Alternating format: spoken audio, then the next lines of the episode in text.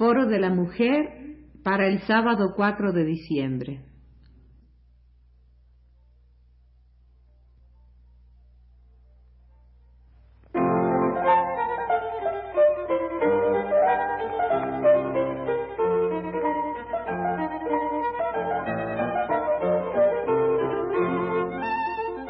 Foro de la Mujer.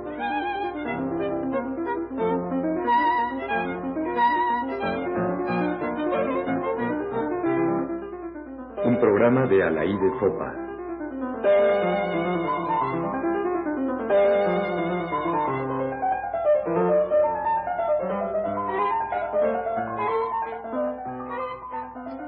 El aborto en México.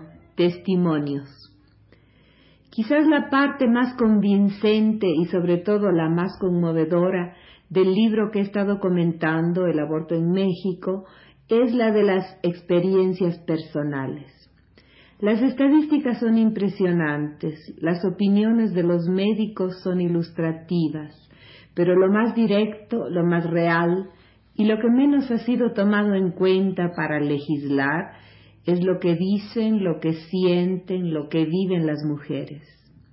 También las trabajadoras sociales, las psicólogas, los ginecólogos informan sobre lo que declaran las mujeres que llegan sangrando a los hospitales. Es evidente, sin embargo, que lo que dicen en ese momento no responde a lo que de veras sienten. Dicen lo que suponen hay que decir. Niegan generalmente que se trate de un aborto provocado, aunque lleven todavía una sonda metida en la vagina. Y estoy citando, Todas las mujeres tienen conciencia de que están cometiendo un delito penado por la ley, pero ante sus apremios económicos o de otro tipo, dejan estas cuestiones definitivamente atrás. Muchas, cuando se internan, dicen que lo ignoran, pero ya que pasó, reconocen que hicieron algo ilegal. Veamos entonces lo que cuentan las mujeres entrevistadas por el equipo que realizó la investigación. Susana, 28 años, estudió hasta segundo año de secundaria y luego carrera comercial, casada, tres hijos, un aborto provocado. Ingresó al hospital por un aborto séptico provocado con perforación uterina y 39 y medio grados de temperatura. Dice Susana, llevo ocho años de casado. Tengo muchos problemas matrimoniales ya que recientemente me enteré que mi marido tiene una amante mayor que yo, de 34 años, con la cual ha tenido otros cuatro hijos. Supe del amante porque le encontré unas fotos de ella con los niños.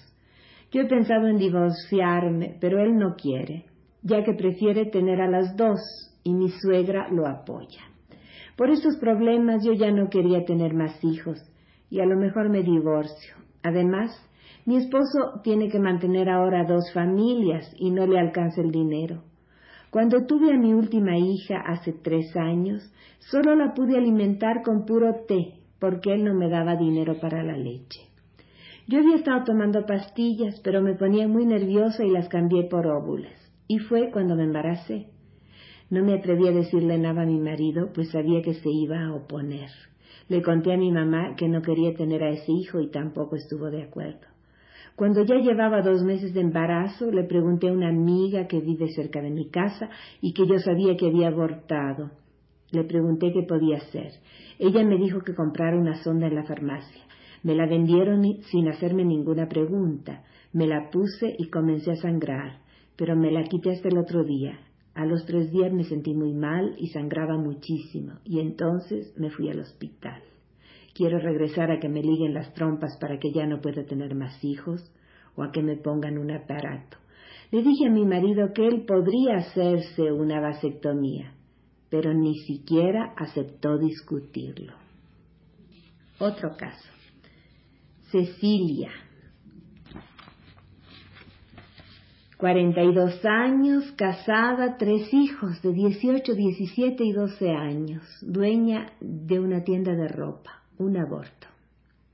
Mi razón principal para abortar fue la edad, y además creo que tenemos derecho a escoger lo que queramos, y yo escogí no, puesto que estaba tomando la píldora. Eso era muy importante. Quizás lo que más me dolió fue que el ginecólogo no me ayudara. No hubo descuido de mi parte. Yo me creía con derecho de que él me ayudara, puesto que con la píldora que él me había recetado quedé embarazada. Él me dio un nombre, una dirección y le dejó a mi marido los teléfonos de donde iba a estar en todo el día por si surgía alguna complicación.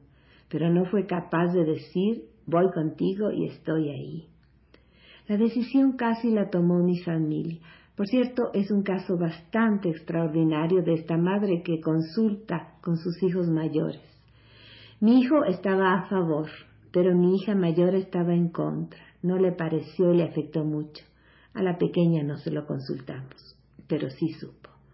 Egoístamente me hubiera encantado que hubiera participado. La posición de mi hijo era clarísima. En primer lugar, la posibilidad de tener un hijo anormal, por mi edad. En segundo lugar, que teníamos una vida ya muy hecha y que nos iba a trastornar a todos.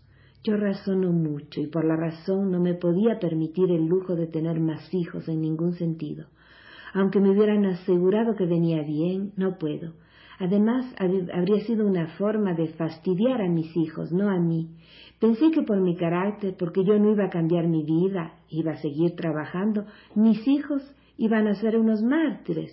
Te quedas, no puedes salir porque el niño se queda. Y no, no debía ser, aunque hubiera sido un niño normal.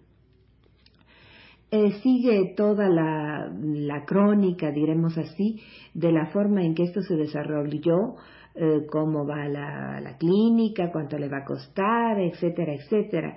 Eh, por cierto, um, es, eh, es bastante cruel, como en otras ocasiones, la forma en que, en que se trata a las mujeres en estos casos y la forma en que se impone la cuestión económica. Entonces el médico me dijo que me iba a costar más es decir, que sabía que era un caso entre 10.000, había algún problema, eh, que me iba a costar más y que en efectivo, y que pagara antes de y que nada de cheques. Me costó 3.700 pesos. Me dijo que como estaba tan avanzada no esperaba más de una semana y yo dije no, una semana no, ahora mismo, porque sabía que si no, no volvía. Ahora mismo no, no trae usted el dinero en efectivo. Era su única razón. Dije, no, en efecto, pero lo consigo. ¿Puedo venir en una hora? Fuimos a conseguirlo y volvimos. Había un equipo grande en el micrófono, etcétera, etcétera. Eh, le ponen un poco de anestesia y dice luego, y al momento que desperté, Chulita, ya te sientes bien, ¿verdad, Chulita? Ya, ya te puedes ir, ya, ya, ya, ándale. Lo que me hicieron fue una raspa. Además, lo hacen muy bien. Hacen tres o cuatro al día porque se dedican solamente a eso. Lo hacen mejor de como podría hacerlo mi ginecólogo. Me sentí muy mal, muy mal. Tal vez me hubiera sentido igual con el aborto legalizado, quién sabe, con un buen médico en un buen hospital, pero yo creo que no. Físicamente estaba muy bien. Tuve un poco de hemorragia, pero en general me sentí bien y empecé a, a trabajar unos días después, pero moralmente me sentí muy mal. Lloré mucho, mucho. Encontré muy injusto el papel que tenemos las mujeres, someternos a tantas cosas tan pinches. Pienso que si el aborto fuera legal no me hubiera sentido tan mal. Yo tenía todo el derecho, humano y moral, a escoger. Entonces, además de estar en esa situación tan horrenda, ir a un sitio tan espantoso, con gente tan horrible, no me trataron realmente mal, pero yo sentía que me estaban despreciando olímpicamente por caer en sus manos. Además, el médico nunca dio la cara. Él me hizo el legrado, pero después, cuando tuve la hemorragia, estando todavía en el sanatorio y mandé por él, vino otro médico. Juan, el marido, tuvo que ponerse enérgico para lograr verlo. Dijo que todo estaba bien, que ya me fuera y me dio unos antibióticos. No me siento libre de comentar mi aborto porque sé que en la sociedad en que vivimos hay un rechazo. Ni de chiste se puede hablar de eso normalmente. Yo siento que tengo el mismo derecho de hacerme un aborto que el que tengo de tomar la píldora. Me siento con todo el derecho. Yo no quiero tener más hijos. Si fuera necesario, me volvería a hacer otro aborto. Pero no quiero ni pensar en eso. Si la ley se hiciera según mis deseos, diría tal vez que bastaría que la pareja, casados o no da igual, estuvieran de acuerdo. pero quizás no, quizás solo ella. Sencillamente creo que no querer tener más hijos o no querer tener ninguno es razón suficiente. Pienso que la última palabra es de la mujer, tenga la edad que tenga, aunque sea menor de edad, eh, si tiene edad para tener relaciones sexuales, ya no es tan menor. Este caso es bastante extraordinario porque eh, interviene la participación del marido. El marido está presente, la acompaña, está de acuerdo y hay incluso una breve declaración del marido que quiero leer. El aborto es una de las manifestaciones de libertad del individuo. La mujer es la que debe decidir. La sociedad legisla sobre esto, pero creo que no tiene derecho a hacerlo. En este sentido, los códigos legales coartan la libertad del individuo. Mi mujer tiene más derecho que yo a escoger. En nuestro caso, la maternidad ha sido más fuerte que la paternidad, y eso le da más derechos a ella que a mí. Claro que los dos miembros de la pareja deben intervenir en la decisión, pero la mujer es la que más derecho tiene. Es repito, bastante extraordinario en que, que intervenga en un caso similar el marido con el apoyo. En general, el aborto es un acto solitario, un acto que la mujer lo decide por sí misma, en general a escondidas para evitar la reprobación de la familia, de la propia madre, de la suegra y con frecuencia también del marido. En todo caso, el marido o el compañero, el responsable en todo caso, por lo menos quiere ignorarlo, quiere estar ausente.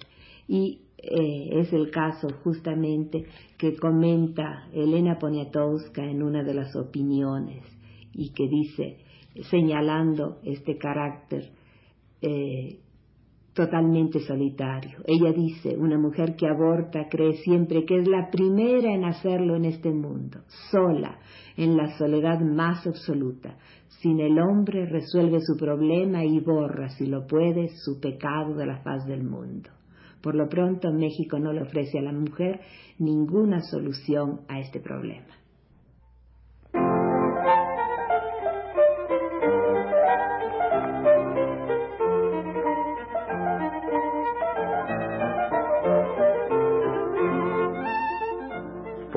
La Mujer.